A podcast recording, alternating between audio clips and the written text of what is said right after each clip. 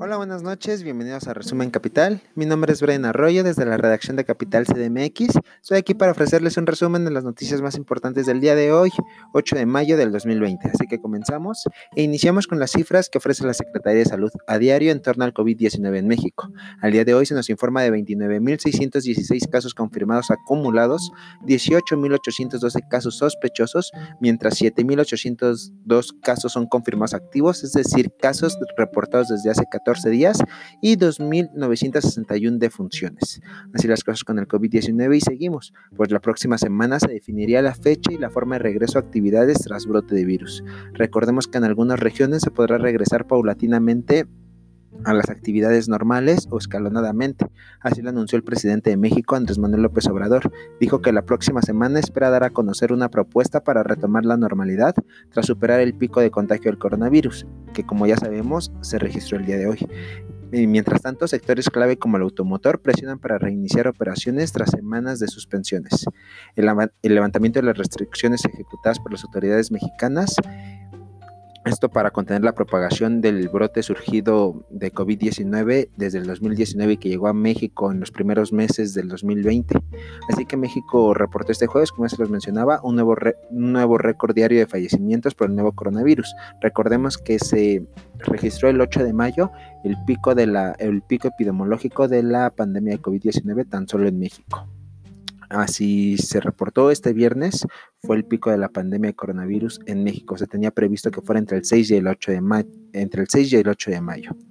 Más noticias del coronavirus, pues México participará en la investigación para hallar vacuna contra el COVID-19.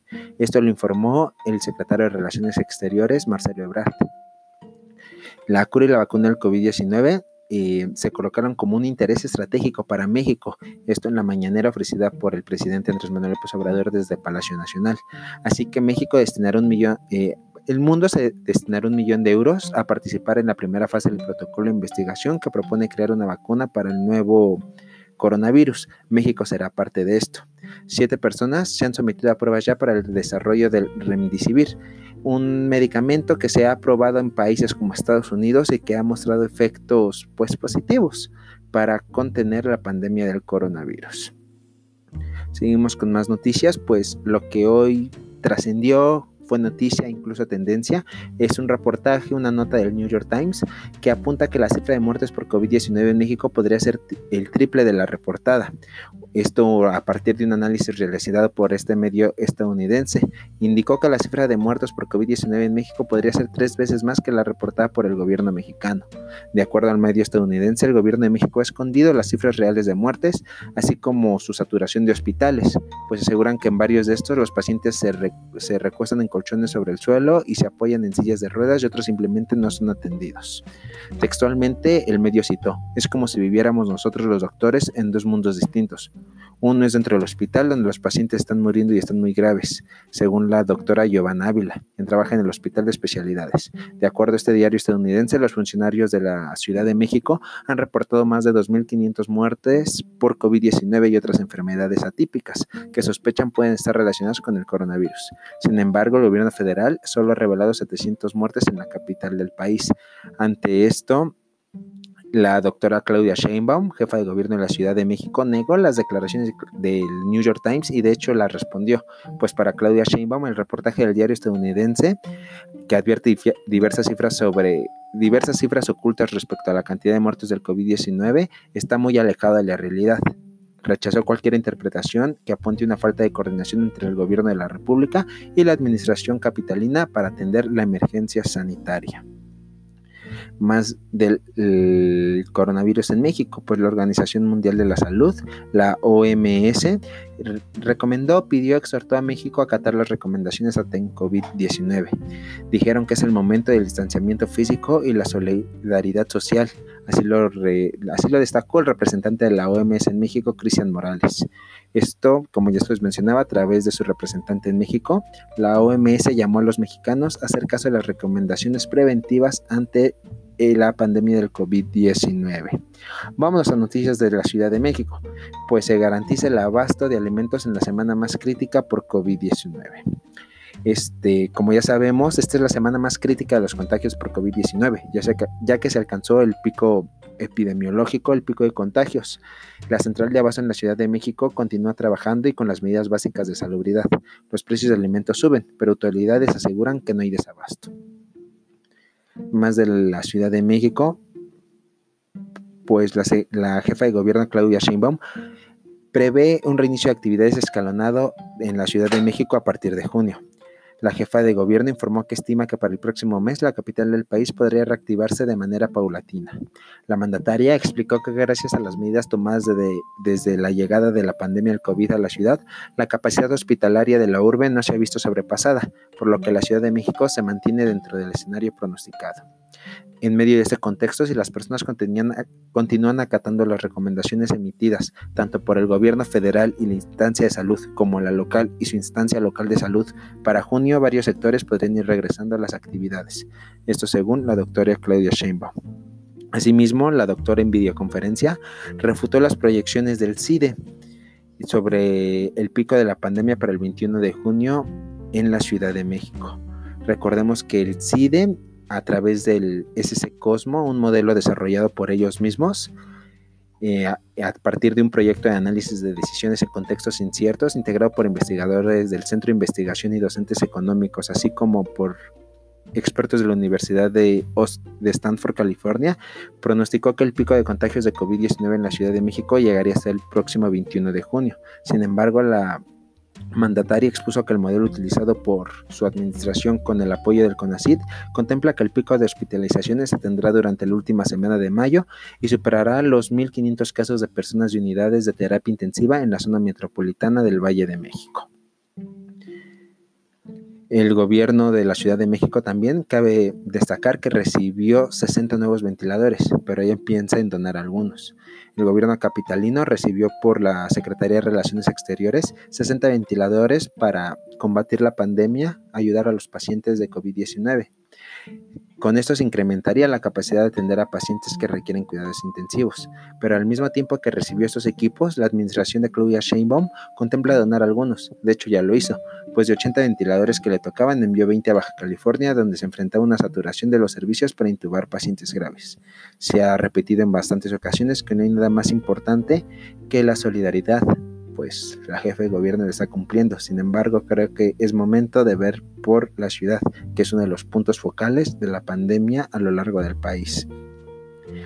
Además, hoy se suscitó una suspensión en la estación del metro, lo que generó filas y aglomeración en el mero día del pico de contagios de México. Esto sucedió en la estación Culhuacán de la línea 12 del metro.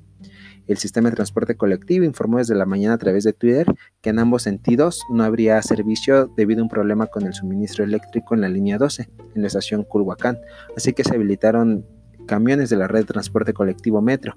Sin embargo, fue un poco contradictorio ya que se formaron filas inmensas, ya que hubo aglomeración de personas y todo esto en el día pronosticado como el de mayor contagios en la Ciudad de México.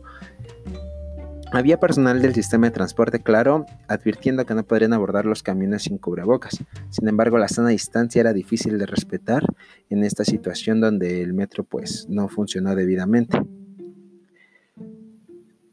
Y ya para terminar, entre las alcaldías que endurecieron la ley seca o los o el reservatorio de vender bebidas alcohólicas está Álvaro Obregón. Vendían a diario la cerveza, estaba permitido la venta de cerveza y de bebidas alcohólicas a diario de las 20 horas de un día hasta las 12 horas del día siguiente. Sin embargo, se endurecieron el día de hoy estas medidas y se prohibió los fines de semana totalmente la venta de bebidas alcohólicas. Vámonos a política. Pues Muñoz Ledo parece antagonizar con la corta transformación con el gobierno de Andrés Manuel López Obrador, pues hoy declaró que el imperio de la corrupción se instaló en la pandemia. El diputado Porfirio Muñoz Ledo denunció que el imperio de la, de la corrupción se instaló en la pandemia y que hay evidencias de que se trafica con los insumos esenciales para atacar el COVID-19. Esto a través de un par de tweets. El diputado federal por Morena demandó la urgente intervención de la Unidad de Inteligencia Financiera, eh, presidida por Nieto, la UIF, y de los órganos componentes del Estado para evitar la intermediación y hacer compras directas a los proveedores, ya sean países, gobiernos o campañas. Recordemos que Muñoz Ledo ha antagonizado en algunas decisiones del gobierno federal, las ha señalado, particularmente con los casos de los salarios y de los aguinaldos. Parece un distanciamiento. Bueno, vamos a más porque México reclamará la información de Estados Unidos por operativo rápido y furioso. Este operativo que sucedió en el sexenio de Felipe Calderón. México anunció que reclamará por la vía diplomática a Washington información sobre el polémico operativo Rápido y Furioso, con el que hace una década se introdujeron y rastrearon armas de Estados Unidos en territorio mexicano para capturar a narcotraficantes. Recordemos todo esto en un contexto, por ejemplo, del, Plan Mérida lo que algunos académicos, algunos especialistas llamaron como Plan México en referencia al Plan Colombia que diagnosticaron sería una simetría en México durante la guerra o la llamada guerra contra el narcotráfico. Así el mandatario AMLO dijo que el operativo fue una violación a la constitución y a la soberanía de México, además de causar muertes de compatriotas y de estadounidenses en su país. Esto al anunciar el reclamo diplomático a Washington junto a su canciller Marcelo Ebrard.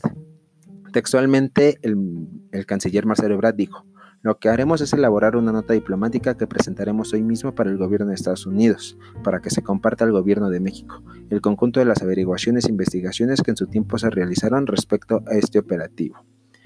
México espera compartir la información con las instancias legales del país. En 2016, el Departamento de Justicia de Estados Unidos emitió miles de documentos sobre la investigación de Rápido y Furioso a un comité del Congreso.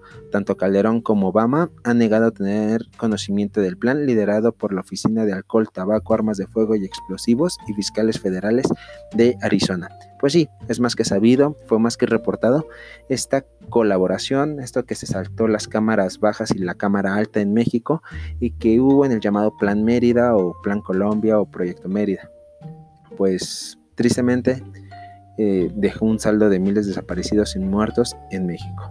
Bueno, continuamos con más noticias de política mexicana, pues Andrés Manuel López Obrador aseguró que el avión presidencial de México vuela a los aires, pues ya hay una oferta de compra para el avión y sin embargo continúa diciendo que se hará la rifa. Esto después de 521 días sin volar, el avión presidencial TP-01 Boeing 787-8 José María Morelos y Pavón sobrevoló diversas ciudades de Estados Unidos en un viaje que duró cerca de tres horas. Despegó de Southern California Logistical Airport de Victor Colville la aeronave sobrevoló los desiertos de California y Arizona y finalmente regresó sin presentar anomalías. De acuerdo con reportes, para que el 787 mantenga la licencia operacional, la Administración Federal de Aviación FAA de Estados Unidos pide que se prenda y mueva el vehículo unos 100 metros cada semana y que realice un vuelo operacional una vez al mes. Ya para terminar, noticias internacionales, pues el Banco Mundial autorizó un préstamo a Ecuador para combatir coronavirus. Y otorgó este jueves un préstamo de 500, mil, de 500 millones de dólares a Ecuador, perdón, el cual será destinado para hacer frente a la pandemia de COVID-19. El problema no es el préstamo, el problema son los las letras chiquitas que hay después de estos préstamos y cómo los países endeudados pueden hacer frente a esas deudas, pues muchas veces comprometen sus recursos naturales. Más de noticias internacionales, pues el poeta y cantautor Silvio Rodríguez adelantó el lanzamiento de su próximo álbum, el cual será titulado Para la Espera. Esperen los sencillos las próximas semanas, los próximos días, ya que se escucha bueno y e irá dedicado a poetas, artistas fallecidos en el último mes, según el propio Silvio, Silvio Rodríguez. Ya para finalizar, Alemania celebró los 45 años del fin de la Segunda Guerra Mundial. Esto en una celebración pequeña con pocos funcionarios debido al COVID-19. Angela Merkel le encabezó y pues nada, recordar solamente que hace 75 años, un 8 de mayo en 1945, cerca de las 11 de la noche, Adolf Hitler firmaba la rendición después de seis años de guerra. Alemania firmaba su rendición después de seis años de guerra, después de dejar ciudades en ruinas en toda Europa y un saldo de más de 600 millones de víctimas. Entre estos, claro, los 6 millones de judíos asesinados en Auschwitz. Bueno, eso fue todo por el día de hoy. Muchas gracias por escucharme.